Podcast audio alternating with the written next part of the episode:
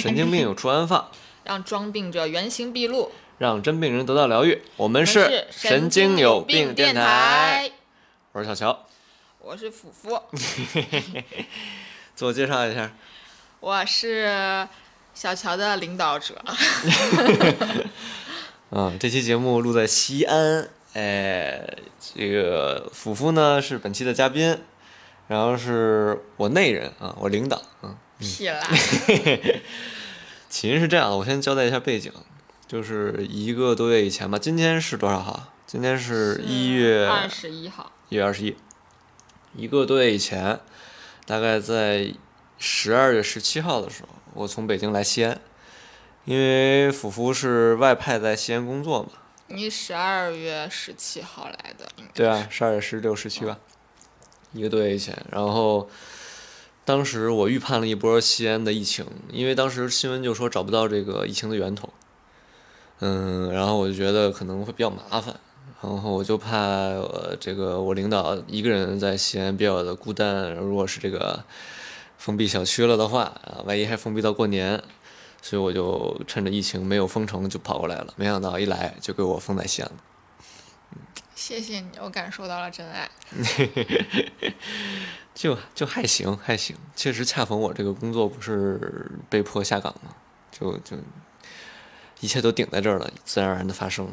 然后我们这期节目就来聊一聊，在西安这一个月我们是怎么度过的。嗯，就是以西安著名的这种，呃角度来分析一波，其实疫情对于西安我们这种家庭的一些影响。嗯，聊聊。嗯，其实就是我觉得还好，就是从二十号左右嘛，嗯，就开始居家了。十几号就开始有第一个病例，然后前几天居家的时候，大概是两天可以出去一次吧，我们。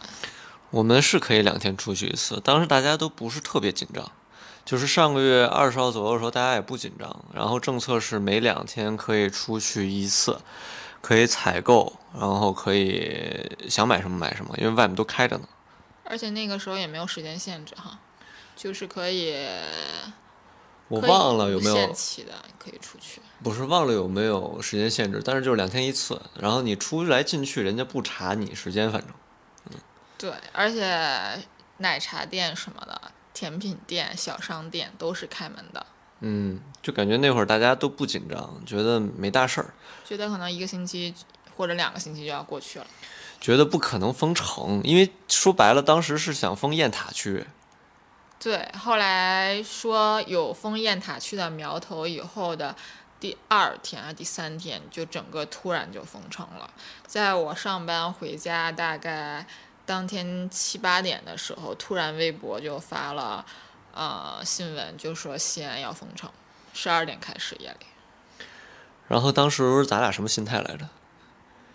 还行，我要说真实的嘛，真嗯实就是、啊，我终于可以休息几天了。你那个班儿也没那么累，谁说的？我有的时候投标的时候还是蛮累的。嗯，就嗯，很多人知道我是学城市设计的嘛，我老婆是学建筑设计的，我们俩上学的时候一直是一个学院的，然后我没干老本行，她干的工作还是沾点边儿，现在还是个画图狗。半个画图狗吧，嗯已经基本上是策划那一方面了。嗯，反正就是，我觉得啊，疫情最开始的时候，大家都很放松，我觉得没有感受到任何人有紧张的情绪。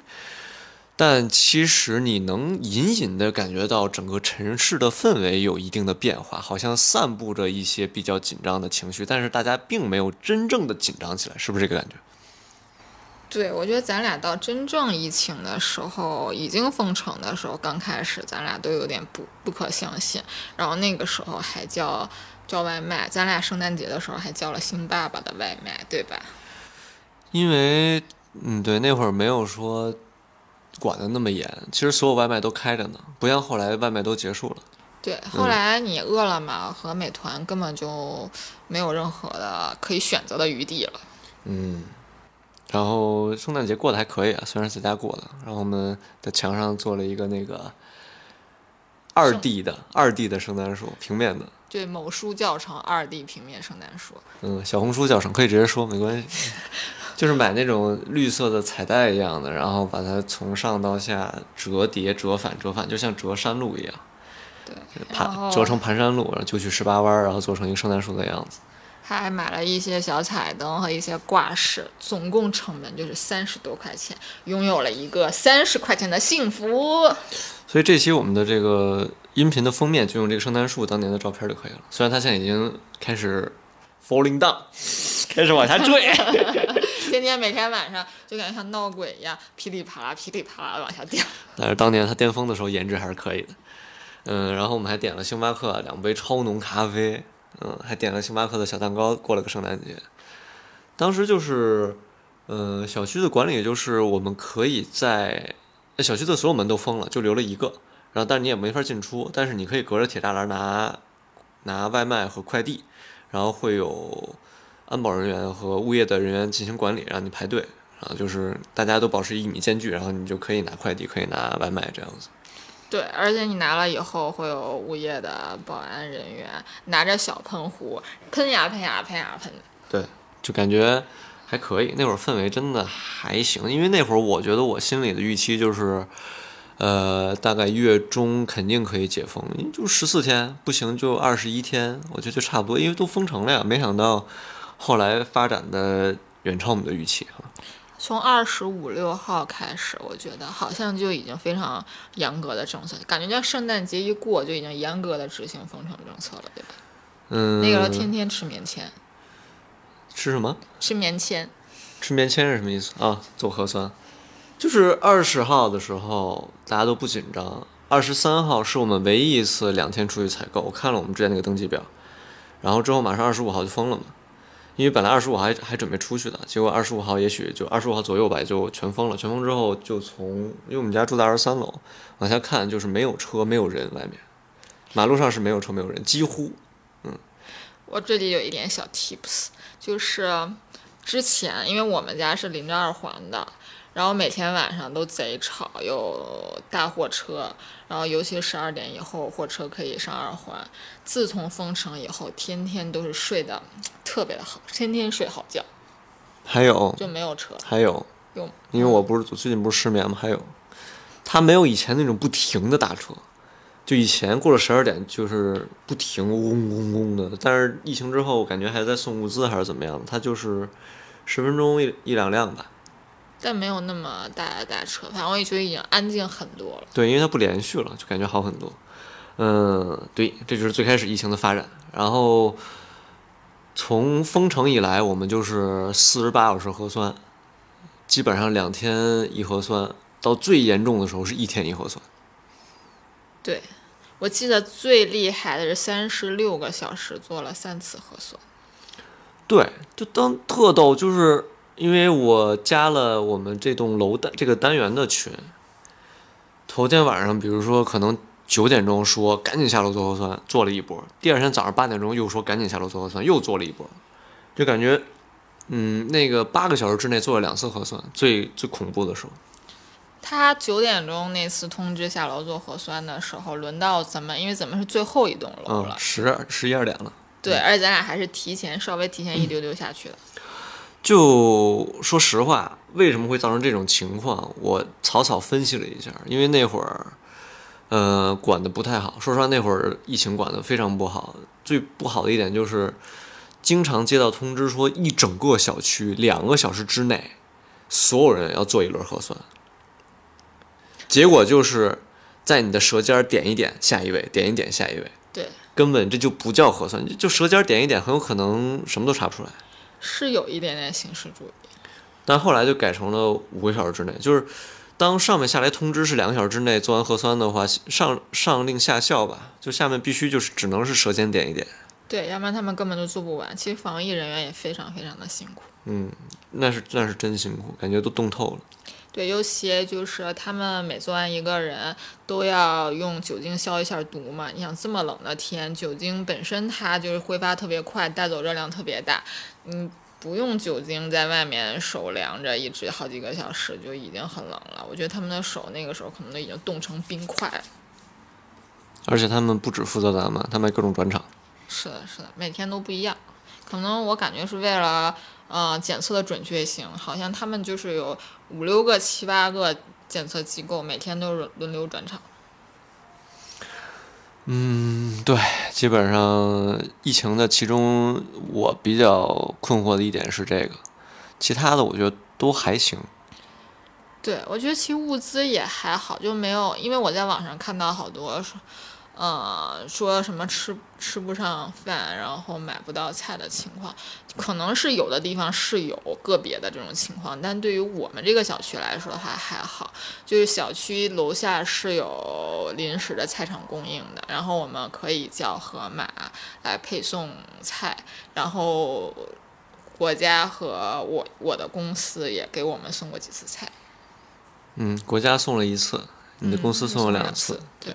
然后正好国家那一次跟你公司送的第一次还重合了，我们就为了不浪费，就是让国家那那一次送给更需要它的人。对，就没领。对。因为其实我们家就两口人，吃的还不多。对。嗯，而且是肉食动物，然后这菜一箱子菜吃了半个多月。才在他们全坏掉之前，终于全部吃完了，就很惊险。所以这一波送菜，我们可能又要吃，吃半半个月吧。对，就就举个例子，就那个豆角，到最后就已经干了，干透了，就是你只能靠煮把它煮起来，因为它没有坏，它只是干了，放在阳台风干了，就煮起来，煮起来之后再吃的口感就不是那么的嫩。哎。我们说一下我们这次疫情常见的几个菜吧。就我看网上有一个特别搞笑的段子，就叫什么啊？疫情葫芦娃七兄弟。我不知道。七种菜，我是在小红书上看到的，就是有老大是大白菜，老二是土豆，老三是白萝卜，老四是胡萝卜，老五是茄子，老六是豆角，老七是西葫芦，就这么几样菜。大家说疫情以后再也不想看到它。哎，可是西葫芦坏的挺快的呀。不知道，但每次配送，不管是国家还是公司，还有咱们楼下菜场，永远都是西葫芦。嗯，前六个我都能理解，西葫芦其实我感觉挺容易坏的，就得亏是咱俩在英国上学做过菜，不然这次就废了。嗯。他会生活会教你做人。不，你想你你仔细回忆一下，在英国咱们那个最开始的时候，我做鸡蛋西红柿是什么样的？就没法吃。你要再重新经历过一次那样的情况，疫情的头半个月，而且那个时候你还特别的自信。嗯，那么普通又那么自信。普信男。就是那个鸡蛋可能还稀里光汤的呢，然后那个西红柿还没出汁呢，我就炒一炒币，各炒十秒钟，拿出来开吃了。就是就是吃了不会中毒，吃了不会糖胆呗。对，但是吃起吃了就不想吃，吃了第一口觉得不太对。但是但西红柿是西红柿，他们俩完全没有关系。得亏得亏，我现在也是小厨神了，所以可以轻松的应对这一次疫情，什么都可以做。啊，我还想我们把这次疫情的一些见闻都先说完。嗯，就是你刚刚提到的那什么，就是有一些小区不是拿不到菜吗？嗯。确实是这样的，在微博会有很多，一看就是很真实的，就是帖子被顶的老高，下面的人都是真实的分享。对，我也看到了很多，但是我们确实没有亲身经历过，我们也只是就是人云亦云，看就是讨论一下微博，就是这种公众媒体、社交媒体上的现象。对，肯定是有这样的被政府遗漏的地方的。嗯。然后。我爸还跟我说，说大学生过得也不怎么样。大学生，这个我太知道了。我有一个同事，就是，呃，他是去年新招的毕业生，就是他可能离开大学校园没有多久，他有一些学弟学妹和朋友还在大学校园里。他前一段时间给我发了一个他朋友圈的截图，他的他们学校封闭期间二十七天了才可以洗澡。就是男孩儿女孩儿二十七天洗一次澡，你想想啥结果？我看他们朋友圈说，从未从未如此渴望洗澡。而且他们应该是定时。对。就是所以就是肯定有人有人吃不饱，你想那么多胖子，那么多瘦子，然后定时。对，而且肯定不是很好吃。那不一定。好像每个学校不一定。看学校食堂的水准。嗯。对。我看有的有的微博上就说，他们学校小卖部连泡面一抢而空，货架空空。有的就说他们学校的食堂贼好吃。嗯，这都是因，就像我们因小区而异一样。像咱们小区，自从封闭以后，很快就在小区中间的一个景观亭里面做了一个菜场，嗯嗯，然后价格还是很 OK 的。对，而且最开始种类很少，发展到因为昨天还是前天，不，我们不是基本上又解封了嘛？室内解封可以出去了，两天一次采购，然后那个亭子就撤了。从最开始的只有一些零星的破菜，真的就是最普通的那个七件套，就是对七件套，葫芦娃七兄弟。到后面他已经卖牛奶、酸奶、锅巴、火腿肠、面包，然后排骨、五花肉，以及各种水果、各种菜对，你能想到的东西它都有。啊，还有各种调料，嗯，还有米面。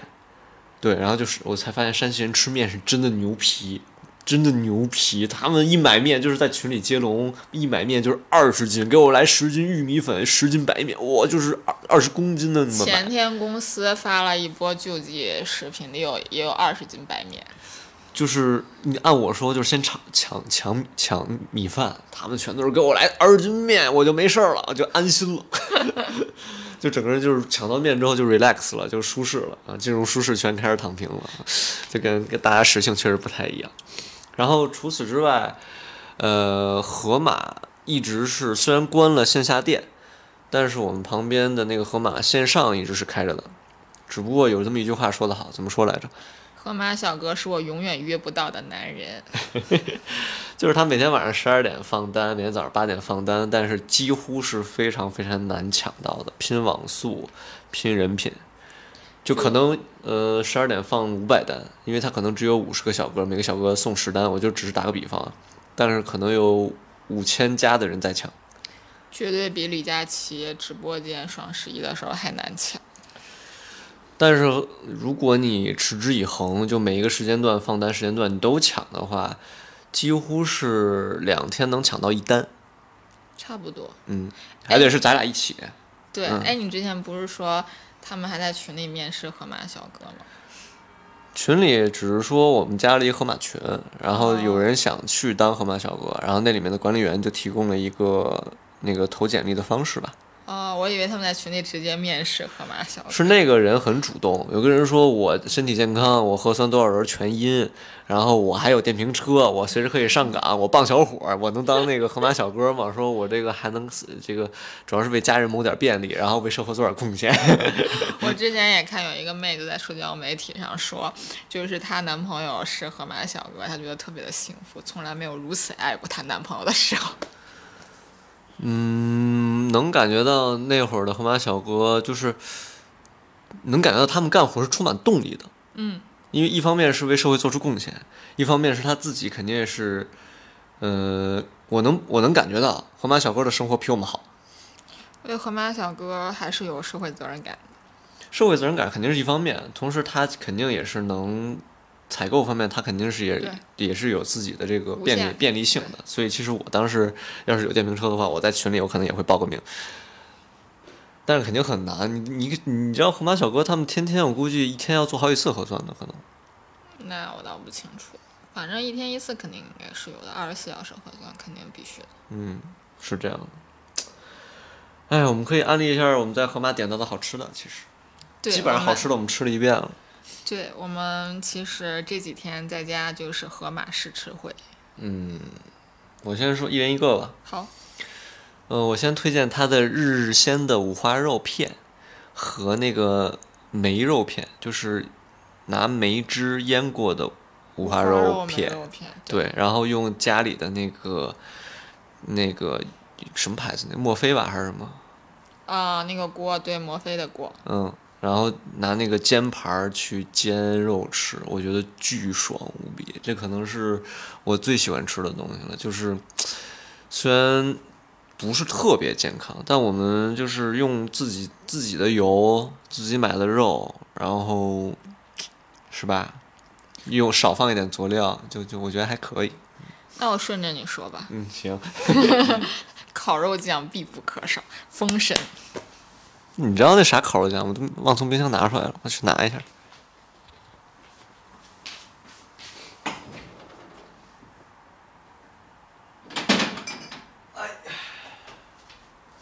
河马的日式烤肉酱。第二罐了已经然后还没开封然后它是甜口的上面写着甘口就是那个甘甜的甘对烤肉调味汁甜味原产国日本，是伊卡利。嗯，伊利的伊，然后伊卡利。他就是当时买的时候还不想买，因为它甜。我觉得烤肉酱不要这么甜，没想到它这么好吃。就是跟我们在日本吃的真的几乎一个吻，封神。嗯，没有酱我也能吃烤肉，但是有这个酱我就更爱吃烤肉。对，这个酱超赞，超推。这也是河马的酱，对，嗯。然后你推荐一个好吃的我刚才不是推荐了吗？烤肉酱。啊？哈啊哈，好，我再推荐一个酱，Nando's 的烤鸡酱。然后它什么味道都还挺好的，但是我不是那么喜欢吃辣的，所以我重点推荐那个 lemon 的。lemonade 的，对，lemonade 应该是，我不知道它叫它是就是柠檬酸酱呗，柠檬酸味儿，绿绿色的标签，嗯。然后那个烤鸡酱，我们可以教大家怎么烤那个鸡翅。我们买的鸡翅是哪哪个牌子的？河马？鸡翅，嗯随便都可以。不是，咱推荐咱那个，泰森，嗯，泰森牌子的那个河马的鸡翅。然后你先切完花刀，呃，解冻切花刀，然后拿 Nando's 的酱先就是裹起来，然后先腌那么个半天一天的，随便，嗯、一一个小时也行，反正就是得腌一阵儿。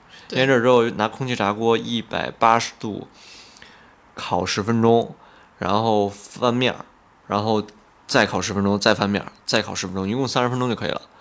但是每一次你翻面的时候，顺便再刷一遍 Nando's 的酱，然后你吃的时候再稍微蘸一点 Nando's 的酱，然后这个鸡翅就可以完美复刻我们在英国 Nando's 那家餐厅做的鸡翅的味道了。那没有，我觉得 Nando's 的烤鸡还是不可取，就是不可替代，永远都模仿不了，但是已经就是很接近了。被质疑了。我觉得唯一的区别就是它那个鸡翅，炭火烤的，它那个鸡翅有味道的同时，它的肉里面还是软的，软的、鲜嫩的，而且不光鲜嫩，而且还是有它肉里面也是有味道的。但是我烤出来的就是全是死的。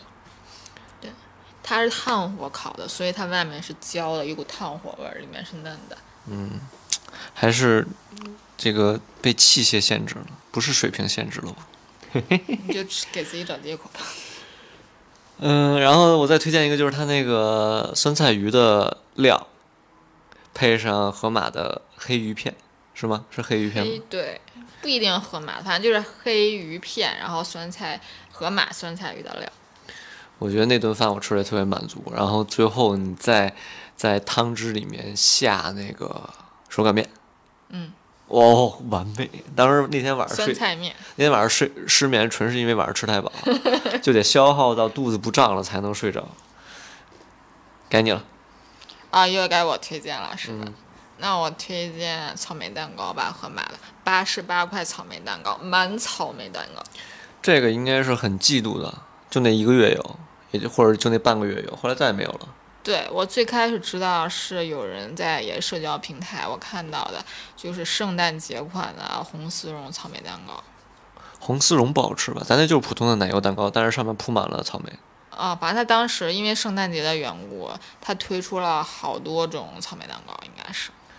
我觉得不是因为圣诞节的缘故，是因为那会儿草莓真的很便宜，产量很大。不是那个全国都有，不只是陕西有对啊，就是全国的草莓产量都很大。啊。我以为你说那个时候有鼠疫，所以没人买草莓，所以陕西推出了。没有鼠疫，鼠疫，哎，鼠疫这个太偶发了。嗯，鼠疫咱就不扩展了，因为就就感觉也过去了。嗯，哎，我们可以聊一下我们那个啥事儿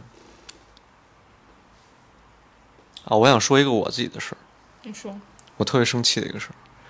啊，不会跟我有关吧？没 有没有，没有就就那次我去买菜嘛，不是七点钟就下楼去排队，啊啊，我知道了。就是疫情刚开始，大家刚觉得严峻起来，然后那会儿大家不是还都是两天一次出去采购吗？那个政策导向就是你两天一次可以出去采购，你每次不用买太多，你就买两天吃的东西就可以了，这样还可以保证新鲜。结果突然封城了，大家就屋里都没有吃的，所有人冰箱都是空的，所有人都很紧张。然后小区下面开了一个菜亭，然后那个菜亭据说每天要排队三个小时。我说那我如果我十二点去排到下午三点才能买到菜，为什么不七点钟起床去排到前面，然后等他九点钟开门，然后买第一波我就回家呢，对吧？然后我就这么干了。结果我那天看到了疫情下的众生相，真的是众生相。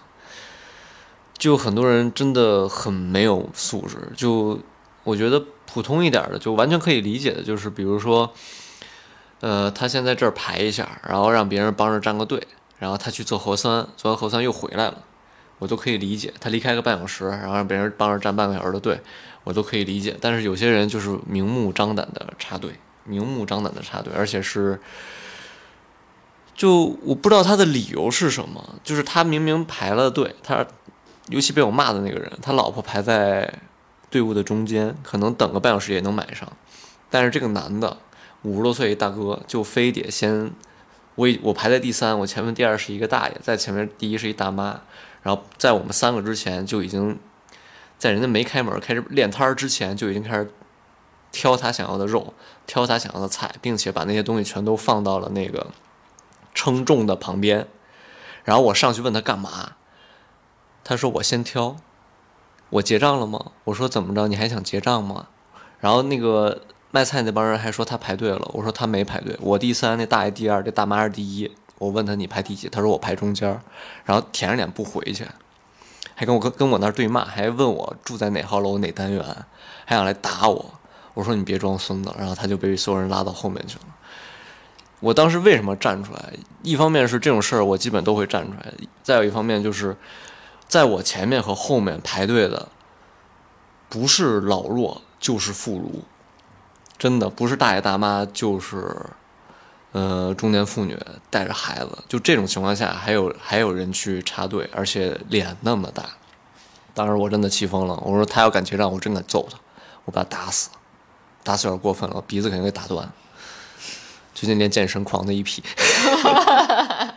我有点夸张了。不过确实是有一些这种人比较少，但也确实有。比如说咱们之前做核酸的时候，也有一些就是四十多岁、五十多岁的中年大爷不戴。所有人排队，他不戴口罩抽烟，然后他还吐痰，然后他还在队里。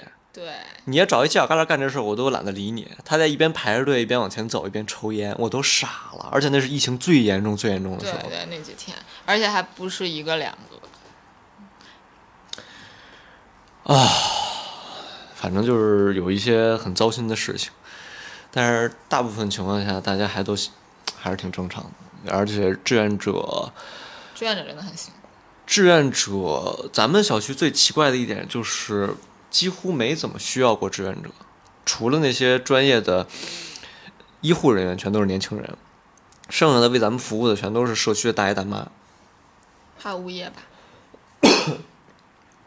就是物业本来的那些员工，嗯。为咱们去服务，但其实他们年龄是很大的，嗯，然后我觉得他们确实很辛苦，值得那个您那么多菜推着小推车送来上楼，给每一户去送政府发的菜，嗯，这个确实非常辛苦。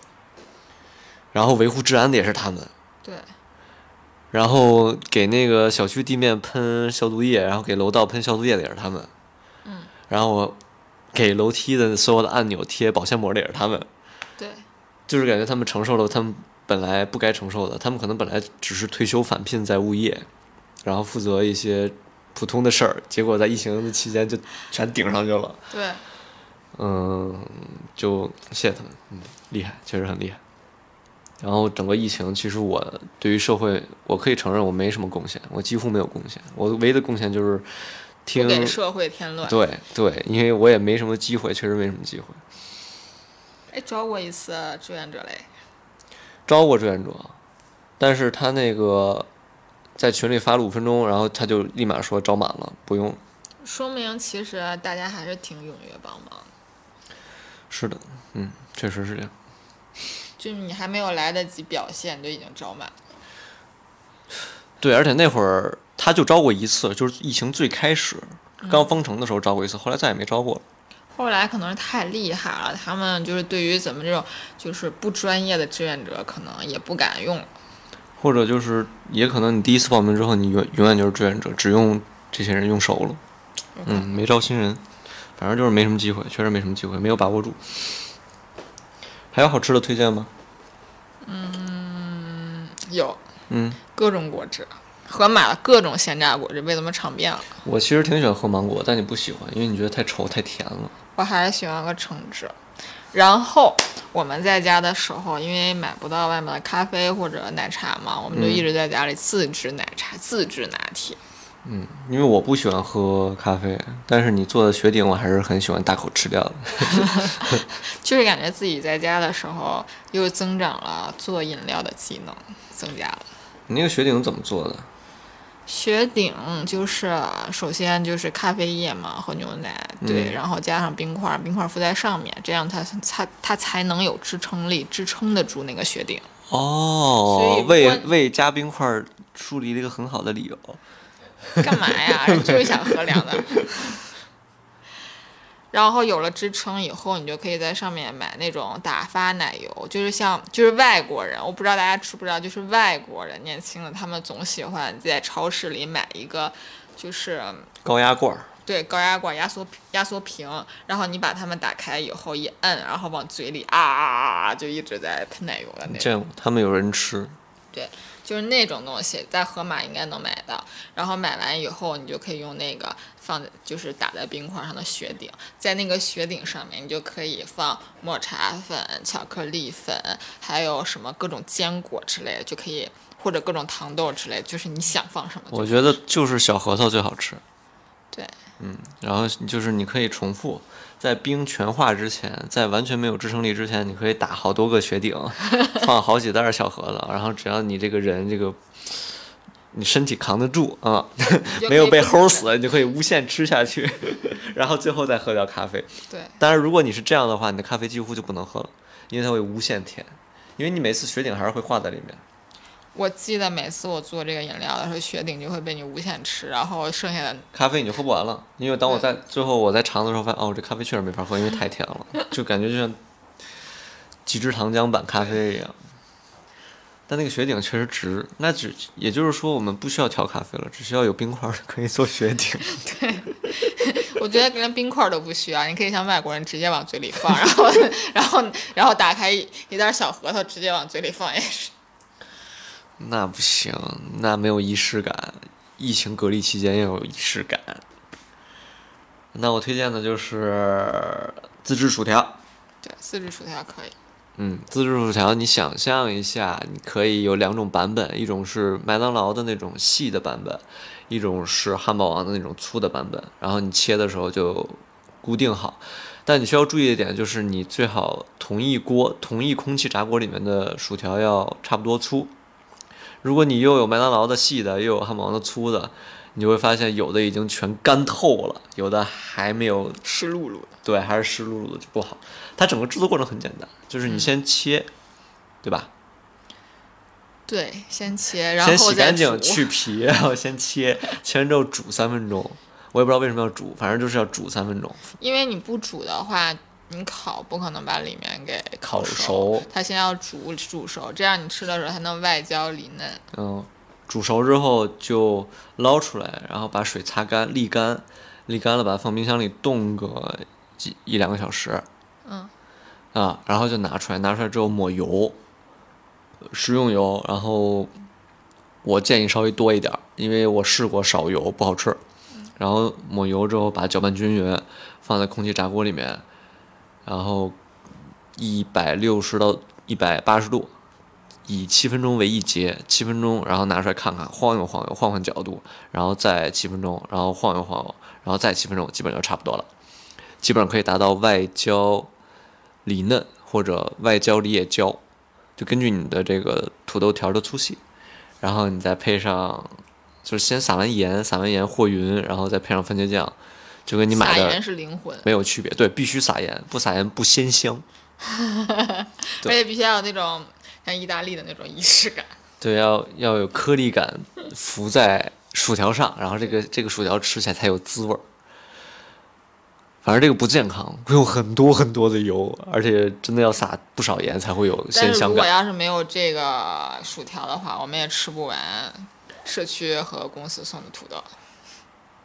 对，就感觉，嗯，如果不吃薯条，这个土豆是消化不掉的。对，吃薯条的话，每次可以消耗最起码两个大土豆。而且很快就吃完了，吃完之后像没吃一样，对，不知道营养去哪儿了。还有吗？鸡排，哦，对，有鸡排，嗯，就是也是那个烤鸡对，泰森的烤鸡排，盒马买的，这个是我来做的，我来说怎么做。是我教你做是的，是你教我，对对对对对对，解冻之后先腌一下，撒点盐，撒点黑胡椒腌一下，正反面了，然后之后再也不用佐料了。对，黑胡椒和盐，对，黑胡椒和盐撒在正反面嘛，然后你切黄油，拿黄油去做它。黄油炒蒜片，对，黄油炒大量的蒜片，然后当它先放黄油嘛，化开之后放蒜片，然后当它已经爆着特别香的时候，蒜片都快糊了的时候，你再把鸡排放进去，正反面去煎，先去煎有皮的那一面。对，先把有皮的那面儿有放在底下，然后你就看情况嘛，有皮的那一面感觉差不多熟了，你就把它反过来，反过来之后这这一面时间稍微长一点。然后你不用勤翻它，就是两遍，两遍之后，其实整体已经熟了。最后你再把有皮的那一面放在底下，再让它炸至金黄酥脆，然后再出锅。这个时候你吃这个鸡排的口感就非常有层次感，肉是鲜嫩的，有味道的，香的，而且皮又是脆脆的，哦，完美。而且还有一股奶香和蒜香，就跟那种蒜香面包似的味道。嗯，对，因为有一次我失误了，拿的食用油去做的，就没有那个黄油的味道，那种香的感觉。然后自此我就记住这道菜一定要用黄油来做。对，而且必须加蒜，不加你有一次没加蒜就也也比较腻。是吗？还有还有没加蒜过的？就有，反正就是我的厨艺是在一次次失败中成长起来的。是在我一次次监督中成长起来。嗯反正你听到这儿，大家也知道了，我们几乎没有苦到自己。别人我看好像都瘦了，我们俩是胖了，对啊，胖了，因为咱俩还居家健身啊。没有吧？就是有居家健身，但是我的胖跟居家健身不是因为肌肉重了，而是肥肉重了。那就说明我还是投喂的不错啊。我作为铲屎官投喂的还是对对对对对对对我确实胖了，那是因为我居家健身了。哎，我推荐一个 UP 主，就是我跟着那个 UP 主在练，他叫詹木丝儿，就是詹就是詹姆斯的詹，木就是木头的木，丝儿就是土豆丝儿的丝儿加一儿化音。我觉得他的居家健身还挺好的，能让我胸背臂腿臀，然后都有一定的肌肉的增长。嗯，然后再配合上每天下午练完，晚上吃顿肉，确实我胖了，嗯，是吧？嗯，你的脸都圆了。可我推荐小马哥吧，小马哥的舞蹈健身操，我觉得这大家应该都知道，他很有名。就主要是因为别的在家已经很无聊了，每天重复一样的事情，所以就想不想做就是重复同样的，嗯，健身无氧的运动，所以就想做一些有趣的，就跟他跟着他跳那种健身操、健身舞，每天都是不同的歌曲，就是还蛮有意思的。而且他都是用最近最潮的歌曲来做舞蹈的，对吧？对。我也跟着做过一些动作，然后能感觉到，嗯、对腰的要对腰的要求还是挺高的，特别的妖娆，然后很出汗，而且它是那种能让你出到那种你好像在跑步机上跑了半小时是那种感觉。对。不过咱们俩每次也差不多做了有半个小时吧，跟他跳。这就不适合我，我越出汗越瘦嘛，嗯所以我就只是那种静态的增肌式的感觉，然后这就很适合你去减脂。我们聊点儿别的。嗯，我们追的剧、看的电影最近，可以啊，那我首推了啊。嗯，你首推。这个我超级喜欢的，就之前看到有一个电影叫《死亡之雪》，就是一个挪威的僵尸片儿，嗯跟其他僵尸片有什么不一样呢？就是恶心归恶心，但是它恶心中带着无厘头，无厘头中带着搞笑，搞笑中带着恶心。所以他不管是男女老幼，完全没有道德的，见谁杀谁，见谁，而且非常的血腥，又非常的搞笑。而且他们就是杀人必扯肠子，对然后只有扯到肠子才会死，正常的伤是死不了人的。对，人家是其他的僵尸是踩头就会死，他这个是扯肠子才会死。而且是扯到最后一下，嘣嘚儿，就肠子全部扯出来，然后这个人就死透了。然后整个扯的过程当中，他会不断的挣扎，然后就搞什么？你在搞什么？对，而且他们对于就是一般的，就是为了道德，就是老人、孩子和妇女一定要活下来，这个真的是百无禁忌。小朋友就是一下就分尸了，然后，然后怀孕的孕妇也一下就就就没有了，就直接拿拿坦克轰掉，对，就巨恐怖。然后老年人一下就被坦克压翻压压了脑壳，对，就就而且他非常的无厘头。他不会是什么打马赛克或者去怎么着，他是通过一些比较巧妙的角度化解那种很恶心的，但是他还是展现出来十分的恶心给到你。反正我看那个就觉得但是你又不会很反感，我不会觉得很反感，我还是挺害怕的。我是真的真胆小，人还是挺害怕。但我看你看完之后毫无感觉。就是因为它很搞笑啊，因为它扯出来的方式虽然它是表达的比较恶心，但是它拍摄的方式让给你传达的信息就是搞笑。嗯对，第一部就是第二部会更有意思一点，但是还是要把第一部给看完了再去看第二部，才会更有连贯性。因为它第二部和第一部是完全就跟电视剧上下集一样，是完全连在一起的。对啊，它的题材主要就是打纳粹。对纳纳纳粹真的强在里面。对，就是纳粹把，就是他们管纳粹叫黑毛子，然后把俄罗斯叫红毛子，最后复活了黑毛子和红毛子，结果俄罗斯人居然败了。因为人数少，而且没有坦克。对，那里僵尸会开会开坦克。那里的僵尸完全是有思考的，不是无脑的，他们就是有组织、有纪律、会思考的人。嗯。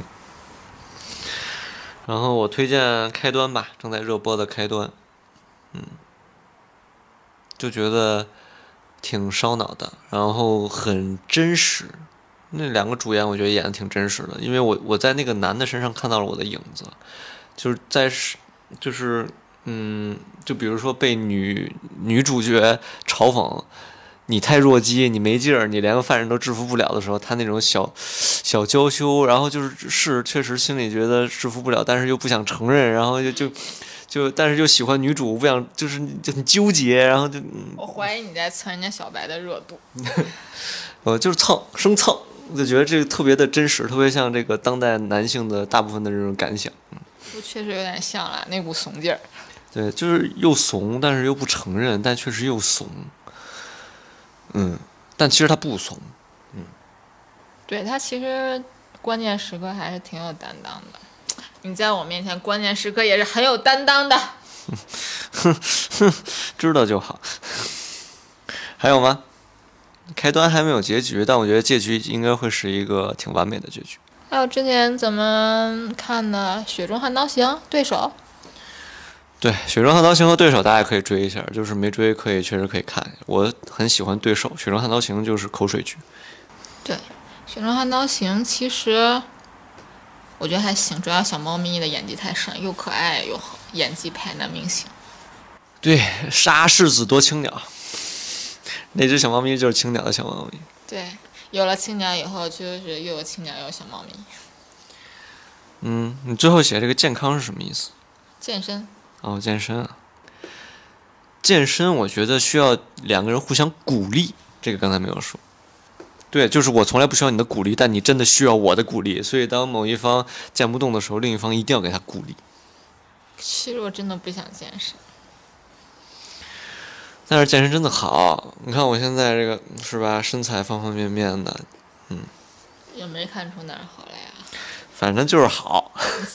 哎，我发现就是男生健身以后就会自我感觉良好，没有啊，我还差得远呢。但是他变就是变好了呀。但是你自从健身以后就开就开始在镜子里照来照去，自我陶醉了。我跟你说，百分之一万的所有的健身男都会这样的。对呀、所以我说男生健身以总是以为好像就是变得更好，女生会夸赞他，其实就是自嗨。是自嗨，但是他变化也是很明显的。就是现在是稍微有一点搏击感了。就是薄薄的肌肉感，就是现在女孩子们最喜欢的那种薄薄的肌肉感，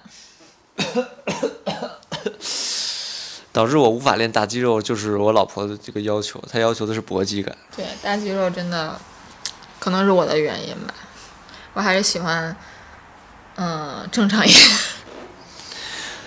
最好就是穿衣显瘦，脱衣有肉，对吧？其实这就是搏击感。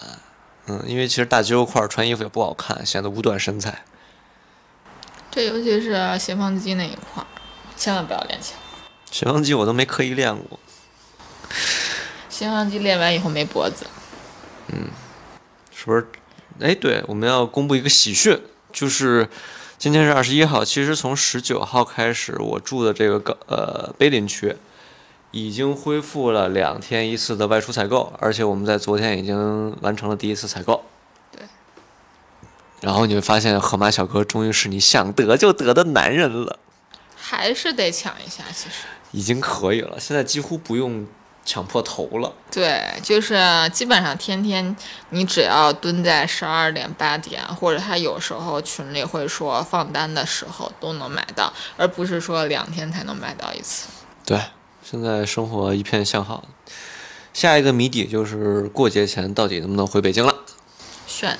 好，感谢收听神经有病电台。如果你也跟我们一样精神富有，无论物质是否贫穷，我们都是病友。说拜拜，拜拜，拜拜。